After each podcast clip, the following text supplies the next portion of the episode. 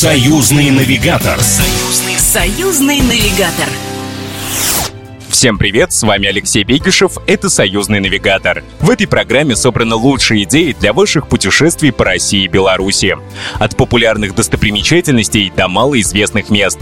Каждый найдет свой идеальный туристический маршрут. Сегодня мы решили немного пощекотать вам нервишки и познакомить с историческими объектами, которые окутаны мистическими тайнами. Впереди нас ждут руины Гальшанского замка в Беларуси и загадочный Аркаим, самый древний город, который был найден в России. По рассказам, в этих местах живут привидения, у туристов ломается техника, они видят вещи сны и даже слышат потусторонние голоса. Наш маршрут по достоинству оценит те, кто ищет встречи с необъяснимыми явлениями. Ну а если вы скептически настроены ко всякого рода мистификациям и считаете, что подобные приключения не для вас, то спешу вас уверить, вам тоже будет интересно. Богатая история Гальшанского замка и Аркаима достойны вашего внимания. Союзный, союзный навигатор. Итак, начнем наше путешествие с Беларуси. Всего примерно в 120 километрах от Минска находится настоящее культурное наследие, от которого захватывает дух. Гальшанский замок — один из самых известных средневековых замков страны, фото которого можно увидеть в каждом путеводителе. К сожалению, сегодня от Гальшанского замка, который был построен в первой половине 17 века, сохранились лишь руины. Но даже они поражают своими масштабами. Когда-то замок включал в себя целых шесть башен, но до наших дней дошла только одна из них. Сейчас там находится музей, рассказывающий об истории замка, а также смотровая площадка. О том, кому принадлежал замок, рассказывает директор издательства «Рифтур», создатель краеведческого портала «Планета Беларусь» Сергей Плыткевич. В Беларуси достаточно много замков было, и наши земли когда-то называли краина замков, то есть это страна замков. Гольшаны один из этих замков был князь Гольша, потом одна из там дочерей его э, вышла замуж за э, род Сапеги, очень известные князья, но у нас самые известные в Беларуси Радивилы, и Сапеги. И вот тот замок, дворец, который руины сейчас остались и которые в настоящее время ну, частично восстановлены, он принадлежал Сапегам. Кроме того, в Гольшанах был монастырь францисканцев. Народная молва связывает с замком и монастырем множество необыкновенных легенд и таинственных историй. Говорят, ночью здесь можно встретить черного монаха или белую даму, призраков которой не особо жалуют людей. Сергей Плыткевич поделился народными легендами.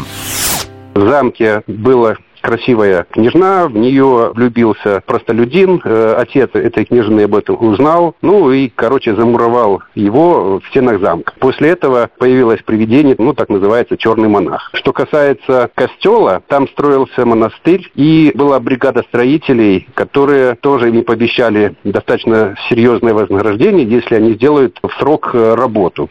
И вот получается, строит стена раз, она рухнула. Строит второй раз, она опять рухнула. Сроки не выдерживает, оказывается, ну и они принимают решение принести в жертву ту женщину, которая первая придет там на следующий день. Так получилось, что был самый молодой строитель, и пришла его э, молодая жена, вот ее там и замуровали. Вот. Казалось бы, легенда легендой, но уже в наше время, когда была реконструкция здания, в реальности нашли кости женщины. Может, правда, может быть, нет. Эти легенды, если смотреть на них э, с точки зрения туристической, это очень хорошая такая штука, которая привлекает э, дополнительных туристов.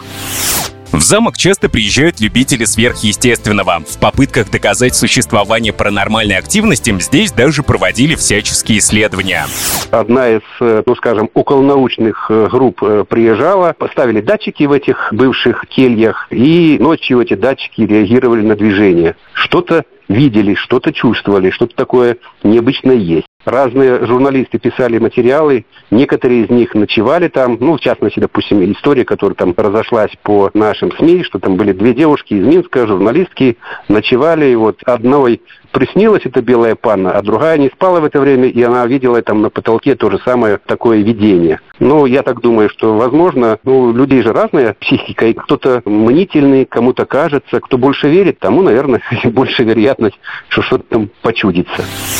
В советское время Гальшанский замок оказался прославлен благодаря детективному роману, в основу которого легла легенда о том, что на территории зарыт клад.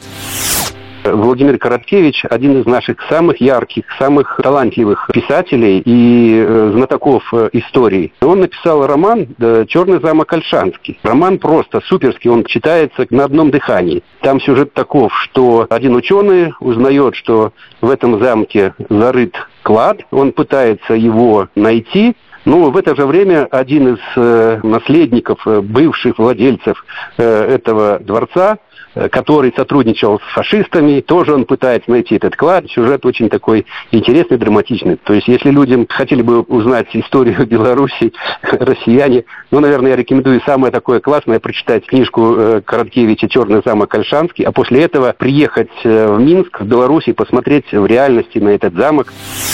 Посетить это знаковое место можно абсолютно бесплатно и в любое время суток. Ну а доехать сюда можно либо на автомобиле, либо на рейсовых автобусах из Минска или Гродно. Напомню, что о легендах Гольшанского замка нам рассказал директор издательства «Ревтур» и создатель краеведческого портала «Планета Беларусь» Сергей Плыткевич. Союзный, союзный навигатор.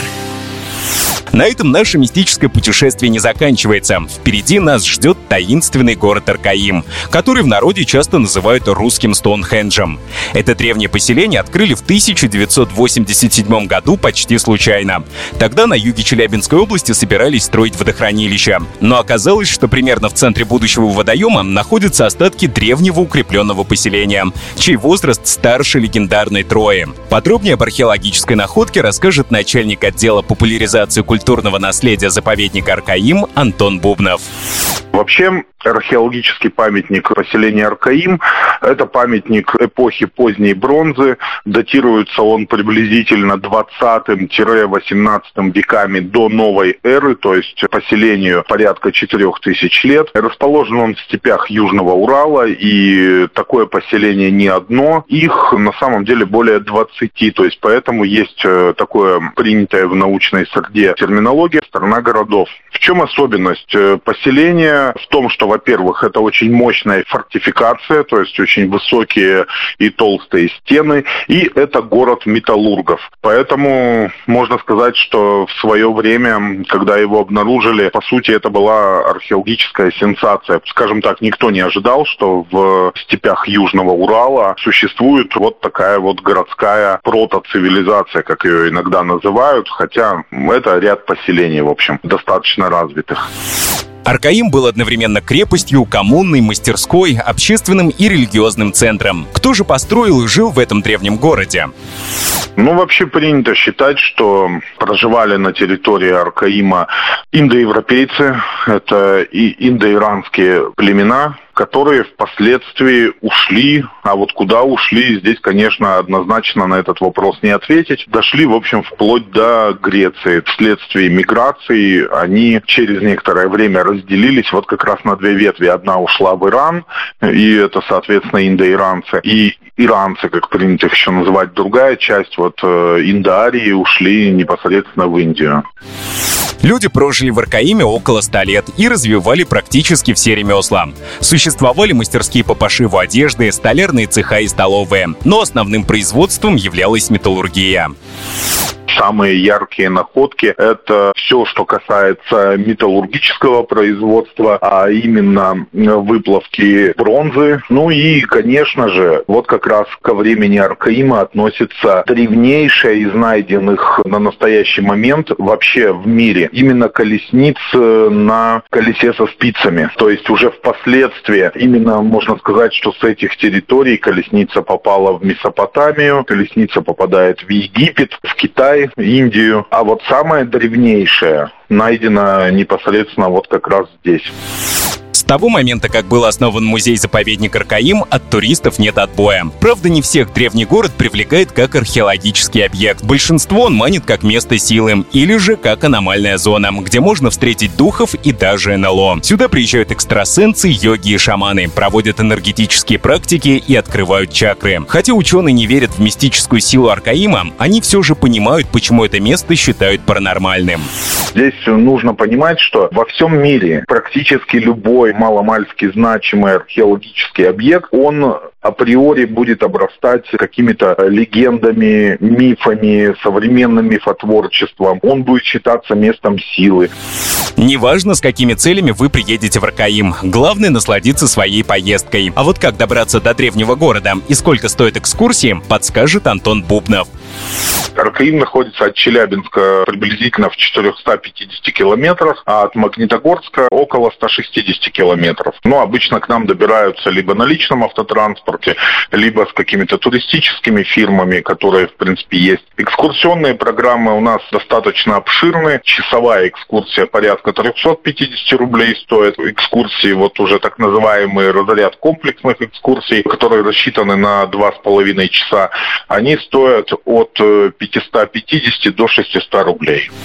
С нами был начальник отдела популяризации культурного наследия заповедника Аркаим Антон Бубнов.